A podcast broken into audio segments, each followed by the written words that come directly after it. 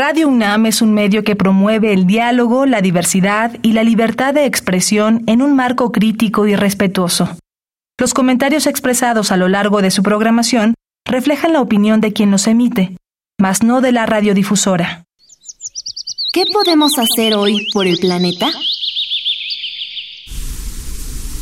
Utiliza un fertilizante adecuado compostando hojas de árboles. Además de ser abono orgánico, se componen de minerales como nitrógeno, fósforo, calcio y potasio. El nitrógeno ayuda al crecimiento de las plantas. El fósforo refuerza las raíces. El potasio hace más eficaz el suministro de agua y el calcio las protege de enfermedades. Habitare. Hola ecofilos, ¿cómo están? Qué gusto recibirlos en una nueva transmisión de Habitare, Agenda Ambiental Inaplazable. Yo soy Mariana Vega y me encuentro con todo el gusto acompañando como siempre a la doctora Clementina Equiwa. Hola Mariana, pues sí, otro día más de nuestro Habitare. Ahora, eh, pues tenemos de invitada a Morelia Camacho, que es, eh, ella estudió ciencias ambientales en el Instituto de Investigaciones en Ecosistemas y Sustentabilidad en eh, Morelia y es doctora por la Universidad de St. Andrews en el Reino Unido y hoy es investigadora del Instituto de Ciencias del Mar y Limnología de nuestra universidad. Bienvenida, Morelia. Gracias, Clemen. Gracias, Mariana, por la invitación. Es un gusto también para mí estar aquí. Muchas gracias y qué bonita presentación, saber todo ahorita, una pizca de todo lo que tú sabes y que nos vienes a compartir hoy, Morelia, porque Ecofilos, quédense con nosotras, vamos a platicar acerca de peces invasores en lagos mexicanos. Si quieren saber más, quédense en este Habitare Agenda Ambiental Inaplazable. Empezamos. El Instituto de Ecología de la UNAM y Radio UNAM presentan. Toma segundos destruir lo que ha crecido en años. Toma horas devastar lo que se ha formado en siglos. Tomar acciones para rescatar nuestro ambiente solo requiere un cambio de conciencia. Habitare Agenda Ambiental Inaplazable. Ciencia, acciones y reacciones para rescatar nuestro planeta. Nuestra casa. Ecófilos, qué gusto que continúen con nosotros en este Habitare que estará dedicado a hablar acerca de peces invasores en lagos mexicanos. Y Clemen, yo cuando eh, empecé a ver acerca de este tema, se me vino a la mente que todos tenemos una imagen mental de un lago y pensamos que obviamente en este lago va a haber peces, ¿no? Y que todos los peces, así sea el de buscando a Nemo o el que tú quieras, lo vas a poder encontrar ahí, pero resulta que para cada cuerpo de agua hay una especie distinta de peces que la habita. Pues sí, eh, si pensamos un poco en los lagos eh, como especies de islas, ¿no? Como si fueran eh, espacios que están aislados de otros ecosistemas por cierta distancia, por ciertas características a lo mejor de profundidad, de temperatura, etcétera. Pues estos son los lagos, ¿no? Entonces, bueno, son únicos y México se ha caracterizado por tener lagos en toda la parte central de de, nuestro país. Cuéntanos un poquito, Morelia, eh, sobre estos hábitats en, nuestro país, ¿no? Y por qué son importantes. Pues de manera general, los lagos eh, para nuestro país, pero en cualquier, en cualquier país del mundo, son importantes porque nos proveen de servicios ecosistémicos, que ya no se llaman servicios ecosistémicos, ahora se llaman contribuciones de la naturaleza a la sociedad, que es un nombre mucho más eh, enfocado, digamos, a lo que realmente es, y es, nos dan, nos prestan servicios, nos contribuyen para nuestro bienestar. Y puede ser por cosas tan tangibles como que nos den alimento. Por ejemplo, podemos pescar especies de peces que luego podemos comernos, que nos den trabajo, porque esta pesca puede significar no solo alimento para nosotros, sino la posibilidad de una actividad económica para mantener nuestras familias. Pero cosas que son menos tangibles, como tal vez el bienestar, que se siente cuando estás eh, junto a un cuerpo de agua que está limpio, en el que a lo mejor puedes nadar, y luego la provisión de agua limpia, en el caso de que esté limpio, y ya vemos que hay comunidades que incluso utilizan estos cuerpos de agua, pues a veces para lavar la ropa, eh, o que transportan agua de, de, estos cuerpos de agua a sus casas para sus actividades domésticas. Y bueno, de, de, ahí mismo el sistema, la red de agua del país va sacando agua para proveernos en, en los diferentes asentamientos. y son ecosistemas también muy vulnerables, así como nos proveen de todos estos beneficios. Eh, son ecosistemas que guardan un equilibrio bastante, eh, digamos, pues, precario. Eh, sí, sensible, porque son como islas, son hábitats, son ecosistemas que están completamente rodeados por espacios que no pueden ser utilizados por las especies que los habitan si pasa algún disturbio dentro de un cuerpo de agua como un lago. También pasa con los ríos, aunque los ríos al tener movimiento son un poco distintos en su funcionamiento, pero en el caso de los lagos, si pasa algo dentro del lago, lo más probable es que se distribuya alrededor de todo el cuerpo de agua y las especies que están contenidas ahí no pueden migrar a otro lugar para sobrevivir en caso de que la perturbación sea tan importante que, que ponga en riesgo su supervivencia. Y bueno, son, estos son bastante importantes para nuestros, para nuestros servicios ecosistémicos y luego a la vez son muy vulnerables. Morelia, me llama la atención mucho lo que dices ahora de el cambio en la manera de referirse a los lagos, que tú dices ya no se llama de esta manera, ahora se llama así, pensando que el tema de la contaminación está muy presente en todas las sociedades, sobre todo en la mexicana, con este interés de no quedarnos sin agua, ¿no? Se habla cada vez más de este eh, cercano día cero en donde no haya agua potable, o sea, para consumo humano, y, antes de que nos platiques justo de las especies que allí habitan, quisiera saber si tú piensas que este tipo de cambios, incluso en el lenguaje y el cómo la gente los conoce, puede lograr a lo mejor un poquito más de conciencia entre todos. Yo creo que sí, creo que es muy importante que nosotros sepamos que la naturaleza no está a nuestro servicio, sino que contribuye a nuestro bienestar. Y eso nos coloca en una posición más de iguales, más claro y, de responsabilidad, ¿no? Entonces, yo, yo creo que fue una buena idea que hicieran un cambio en la terminología. Claro, está padrísimo. Yo nunca lo había pensado. Y bueno, eh, los lagos generalmente, digamos que son la base a, donde llega un, montón de cosas, ¿no? Eh, eh, son, digamos, el fondo de las cuencas, ¿no? En cierta manera. Y bueno, estos lugares a veces pensamos que, bueno, pues puede echar cualquier cosa al río y eh, pues se va, se va, ¿no? No sabemos a dónde se va, pero llegan muchas veces a estos lagos.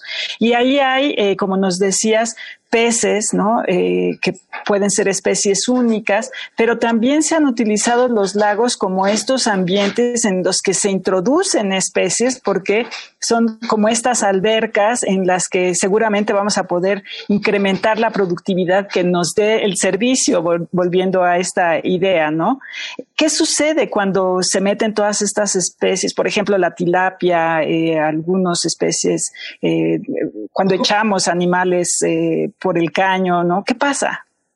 En estos cuerpos de agua, los lagos que son cuerpos de agua cerrados, pasa que cada especie tiene, cada especie de las que originalmente habitan ahí tiene una, un set de características particulares. Algunos comen más insectos, otros comen más detrito, que es el, la materia orgánica medio descompuesta en el fondo, algunos comen algas, eh, algunos comen larvas de mosquitos y entonces estas diferencias en las características de cada una de las especies forma el ensamble del funcionamiento de todo el lago. Entonces, entre más especies tienes, más diferenciado están estas, estas pequeñas actividades, es más intrincado el ensamble. Y la cosa cuando nosotros introducimos especies nuevas es que si la introducción de esta especie significa solo aumentar una especie, entonces no habría mayor problema. Pero esto prácticamente nunca es así. Cuando nosotros agregamos una especie, y sobre todo en el caso de los lagos, con el propósito de servirnos de ella, estas especies tienen características que nosotros buscamos. Se reproducen más rápido o tienen muchas más crías o alcanzan tamaños más grandes. ¿Y qué pasa? Que estas especies, digamos, seleccionadas con características que los hacen más em, eficientes a la hora de comer, a la hora de reproducirse, van desplazando a través de diferentes mecanismos a las especies que ya se encontraban en el lago. Y entonces, conforme vamos reemplazando esta especie, digamos, más poderosa por las que ya estaban ahí, se van perdiendo estas pequeñas funcionalidades que cada una tenía. Entonces, supongamos que perdemos primero la especie que se alimentaba más de larvas de, mosquito. ¿Qué va a pasar? Que la población de mosquitos va a empezar a subir. Si vamos perdiendo la que se alimentaba más de algas, entonces la cantidad de algas que hay en el cuerpo de agua va a subir, las que se alimentaban de materia orgánica, y de esta manera empezamos a tener que el equilibrio que antes teníamos en el agua que nos propiciaba, digamos, eh, la claridad del agua, la limpieza, por así decirlo, las condiciones físico-químicas específicas de este ensamble se va perdiendo. Y por otro lado, mm, vamos teniendo un aumento en una especie que en el caso de que la pesquemos y la utilicemos, bueno, podría brindarnos este servicio, pero algunas veces ni siquiera es así, sino que nos, nos, encontramos con lagos como estos lagos de, bueno, este no es un lago, pero en la presa Infiernillo, que es uno de los casos más populares de invasión, soltaron estos peces de pecera que se llaman plecostomos, que, o, peces limpiadores, que se hicieron muy populares durante algún tiempo entre los acuarófilos, porque em, chupan las, las paredes de las peceras y la mantienen limpia durante más tiempo. Esto reduce el tiempo que el acuarófilo tiene que pasar manteniendo su pecera pero estos peces no nos proveen a nosotros de nada. y, cuando están en espacios más abiertos, crecen a tamaños mucho más grandes. ¿Qué pasó en la presa Infiernillo? Que lo único que puedes encontrar ahora es este pez, que es el pez diablo, el plecostomo. Y eso es un desastre ecológico terrible, porque ahora en la presa de Infiernillo ya ni siquiera podrías pensar en tilapias o carpas, que también son especies invasoras, pero que por lo menos podrían darnos algún servicio o podrían darnos alguna contribución. Morelia, y ahora que comentas esto, es que suena un poquito como hasta de película de terror, ¿no? Pensar que llegan justo estas especies invasoras y además suenan un poco ya mutantes y que llegan a un lugar en el que pues no deberían de estar. Una vez que ocurre eso, ¿es posible remediarlo? Es decir, sacarlas de allí y restaurar lo que había? Es dificilísimo, pero no es imposible. Hay diferentes estrategias que se han llevado a cabo que, pues en las que intentan no tanto erradicar la especie, aunque también, sino tratar de restablecer las especies que se perdieron. En la América Central Mexicana, que, hablaba Clemen de nuestros lagos en, el centro de México, que son, pues, naturaleza bastante eh, importante para nosotros, que nos provee de agua limpia en, los asentamientos humanos. Eh, tenemos especies, tenemos una familia en concreto que es la familia Godeide, es una familia endémica, es decir, solo hay en la meseta central mexicana, nativa, porque aquí fue donde se, originó, y están, son alrededor de 45 especies, son tiros, les llaman tiros algunos, y bueno, son peces pequeños de entre 4 y 6 centímetros, em, y son alrededor de 45 especies, pero de esas 45 especies, dos están ya extintas en campo y como 15 están en peligro de extinción. Entonces, eh, lo, que han, lo que yo he escuchado más de manejo es tratar de reintroducir estas especies a la vez que controlar las que ya están ahí, las especies nativas, haciendo pesca selectiva o haciendo exclusas dentro de los cuerpos de agua para reintroducir las especies en sitios donde sea seguro que no hay invasores para que las poblaciones puedan efectivamente establecerse. Claro. Y bueno, eh, yéndonos un poco a la investigación que se puede hacer en este campo, ¿qué es lo que haces tú para conocer un poco más de estas especies? Yo eh, dirijo el Laboratorio de Ecología de Especies Invasoras en el Instituto de Ciencias del Mar y Limnología, que para los que no sepan, la limnología es el estudio de los cuerpos de agua dulce, eh, ríos, lagos, presas. Y lo que nosotros hacemos es tratar de encontrar las características de los peces invasores que los hacen exitosos durante la invasión. Y hacemos esto eh, en diferentes contextos. Por ejemplo, una cosa que nos ha interesado mucho recientemente es cómo el calentamiento global puede eh, propiciar invasiones más exitosas, más rápidas, cómo puede representar una amenaza más fuerte para las especies nativas por la sinergia que se forma entre el hecho de que lleguen especies invasoras en un estado de cambio en el mundo.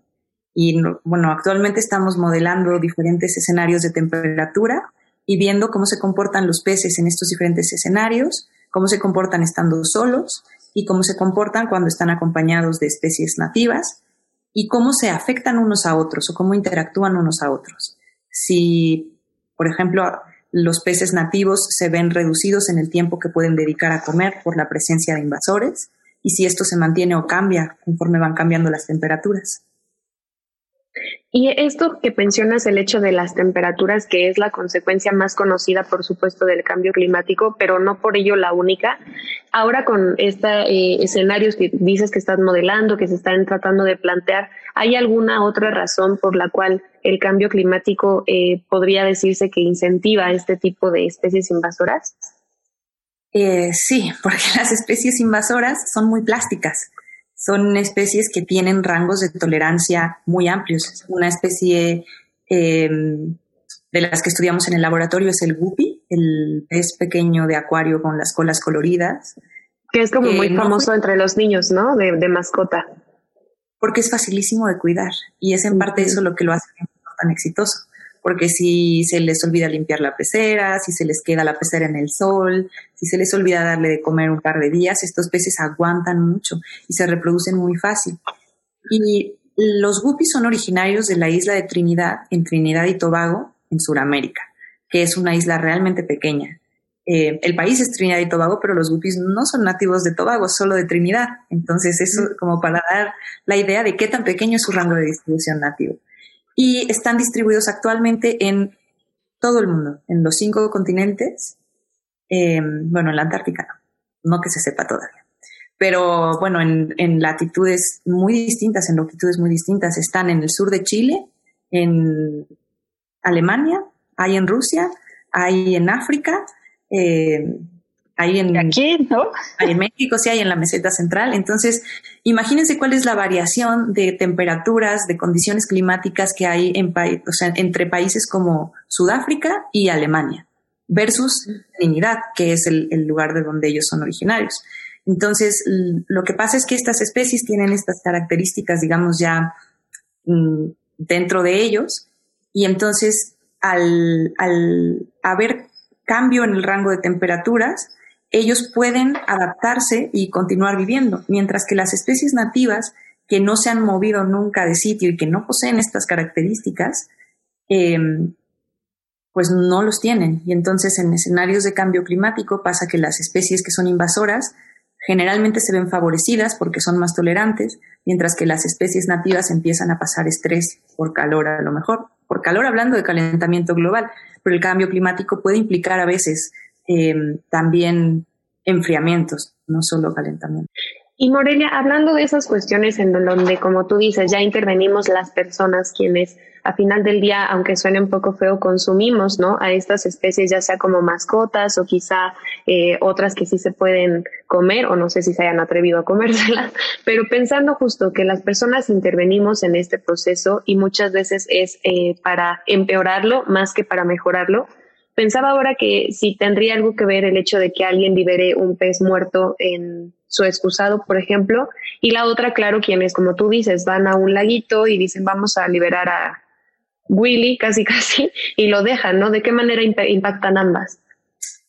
Yo creo que la que peor impacta es la de liberen a Willy, porque estás directamente liberando un individuo mm, que está vivo, que podría formar una población. Nosotros a veces pensamos, si liberas solo un individuo, no, porque, bueno, se necesitan hembras y machos para, para crear, eh, para empezar una población, ¿no? Pero no siempre. En el caso de los guppies, por ejemplo, se sabe que una hembra que ya está en etapa reproductiva, en edad adulta, que ha copulado con diversos machos, eh, puede guardar esperma de estos diferentes machos hasta por dos años y irlo utilizando conforme va pasando el tiempo. Con lo cual, si tú liberas una hembra, eh, en etapa reproductiva que ha copulado ya con diferentes machos, esa hembra tiene un repositorio de esperma para ir haciendo, para ir teniendo crías que serán de diferentes padres, que luego podrán también eh, formar ellos diferentes crías y de esta manera evitar eh, la botella de, endogamia que se, que se puede generar. Em, pero en el caso, en el otro caso que mencionas, el caso de tirar un, animal a la, al excusado, eso, digamos, es, es, menos peligroso, pero no deja de ser peligroso, porque nosotros estamos acostumbrados a pensar en individuos, pero los individuos tienen microorganismos con los que han generado interacciones y estos microorganismos no siempre se mueren cuando se muere el individuo que los, que los lleva. Por ejemplo, los parásitos o los microorganismos que tenemos dentro de, nuestro estómago, en nuestra piel, en nuestros intestinos, que nos ayudan a em, por ejemplo, los del intestino nos ayudan a digerir. Ya ven que ahora hasta en la comida, ¿no? Es una cosa que está muy de moda, que si son probióticos, que si ayudan a tu flora intestinal. Esto es porque nosotros tenemos dentro de nosotros otros organismos, otras especies. Y cuando nosotros morimos, no necesariamente esas especies se mueren con nosotros. Entonces, si nosotros liberamos un pez que ya está muerto, a lo mejor ese pez, no, a lo mejor no, seguro no va a formar una población porque ya está muerto, pero no parásitos que pueda traer los virus o los microbios o en general las otras especies que pueda contener este, este cadáver se pasen a, a, especies nativas y luego generen enfermedades para las que estos, estas especies nativas no tienen mecanismos de defensa. Claro. Claro, es este, pues eh, es, es, como un ambiente del que a veces lo único que vemos son estas mortandades, ¿no? Y, y, decimos, pero ¿por qué se murieron? Pues hay muchísimos factores que pueden estar, estar provocando esto, ¿no? Puede ser, obviamente, la contaminación, pero si efectivamente echó a alguien un pez eh, enfermo, muerto, pues puede contagiar a los demás y nunca pensamos en ese tipo de cosas. Eh, bueno, eh, también un poco dijiste eh, qué sucede eh, ¿no? Con, con, estos lagos en general. ¿Qué pasa si, o, sea, a mí de qué me podría perjudicar el que, el que un ecosistema eh, lagunar eh, se venga para abajo y se deteriore completamente. ¿Qué efecto tiene para mi vida personal, digámoslo tan egoístamente como eso, no? Eh, yo creo que Mariana lo dijo ya al inicio de, de, del programa y es que el día cero está cada vez más cerca con respecto a nuestra provisión de agua limpia. Al final, el agua no se crea ni se destruye. Entonces, nosotros, ¿de dónde, ¿de dónde derivamos esta agua? ¿De dónde sacamos el agua que sale de nuestras llaves, el agua con la que nos bañamos, con la que lavamos la ropa? No es que venga de un ducto por ahí, viene de ríos y lagos y nosotros la hemos estado moviendo, empezamos moviéndola en cubetas, ahora ya tenemos un sistema de, de alcantarillado y de provisión de agua mucho más sofisticado, pero al final sigue saliendo de estos cuerpos de agua dulce y cada vez es más escaso y, y cada vez es más, están, son más vulnerables porque están más en el límite de colapsar. Entonces, a todos, a todos tendría que interesarnos porque yo creo que todos queremos seguir teniendo agua para bañarnos, para tomar, para lavar. Claro. Y, y, y, perdón, no pensamos que también somos más personas, entonces casi, casi la misma cantidad de agua la tenemos que repartir entre más individuos, ¿no? Entonces, ese es otro, otra causa, ¿no? Otra razón. Así es. Y por ejemplo, si, un lago se ve completamente invadido por una especie, mm, se va a contaminar por la pérdida de las actividades que realizaba cada una de las otras especies. No hace falta que nosotros tiremos ahí químicos o basura o drenaje. Basta con que se elimine esta red de actividades que realiza cada especie para que de pronto tengas un cuerpo de agua en el que ya hay demasiadas algas, se pierde la, la claridad y entonces ya el, la luz solar no puede penetrar, los, los animales que viven más abajo no pueden realizar sus actividades y ya está. Ya se claro. te fue oxígeno del agua. Claro. Y tienes un, un, lago a lo mejor lleno de larvas de mosquito, ¿no? Que al rato van a estar en tu casa dándote lata, ¿no? Así es. Morelia, nos queda un minutito antes de, desgraciadamente, terminar con esta habitare porque ha estado muy interesante todo lo que nos comentas. Me gustaría que antes de irnos brevemente le dieras un mensaje al público. Finalmente tú estás estudiando y investigando estos temas con el interés de apoyarnos y ayudarnos a todos, ¿no? Pero si de pronto la contaminación continúa o alguien no hace caso y sigue liberando peces, ¿qué les podrías decir para que lo tengan en cuenta? Hay muchas actividades que nosotros podemos hacer para, para mitigar el movimiento de especies de un lugar a otro, pero yo creo que la más evidente y que a veces se nos olvida es que dejemos de consumir, de adoptar, de comprar especies exóticas como mascotas o como alimento. Dejemos de, de, querer la iguana que es más colorida, más verde, que viene de no sabemos dónde, los peces que tampoco sabemos de dónde quedémonos con los perros y gatos que ya están domesticados, que están bien, evitemos las, las especies exóticas como mascotas. Y si ya nos encontramos con una especie exótica como mascota, definitivamente no la liberemos al, al ambiente así nada más, no pensemos como, ay, es que merece una vida más libre y ahora voy y suelto un pez a un lago. Mm, no, no, no lo hagamos. Yo creo, no, no consumamos especies exóticas y si ya, si ya tenemos algunas a nuestro cargo, porque bueno, ya las tenemos, no las liberemos al ambiente. Claro, pues las tendremos que, que dar eh, una eh, a lo mejor una sepultura o, en nuestra en nuestro jardín, ¿no? En un lugar más controlado que no afecte hacia hacia la demás de la naturaleza, porque urgentemente eh, y cada vez está más demostrado dependemos de naturaleza sana, de ecosistemas saludables para nuestro propio bienestar. O en todo caso, llevarlo a institutos de investigación donde estas especies pueden ser estudiadas eh, ya una vez que han fallecido en sus parásitos, en sus microorganismos que a lo mejor siguen vivos, pero si no en las colecciones para poder identificarlas. Claro. Excelente. Pues ya tenemos ahí dos alternativas. Una, denles una segunda vida como composta, que siempre es muy bueno, y la otra, que aún en su muerte ya estas especies puedan servir a la ciencia. Yo creo que opciones hay bastantes. Muchas gracias, Morelia Camacho, por habernos acompañado y por todo lo que nos comentaste hoy sobre estos peces invasores en los lagos mexicanos. Bueno, y antes de despedirnos, Clemen, hay que recordarle a nuestro público las redes para que se comuniquen con nosotras.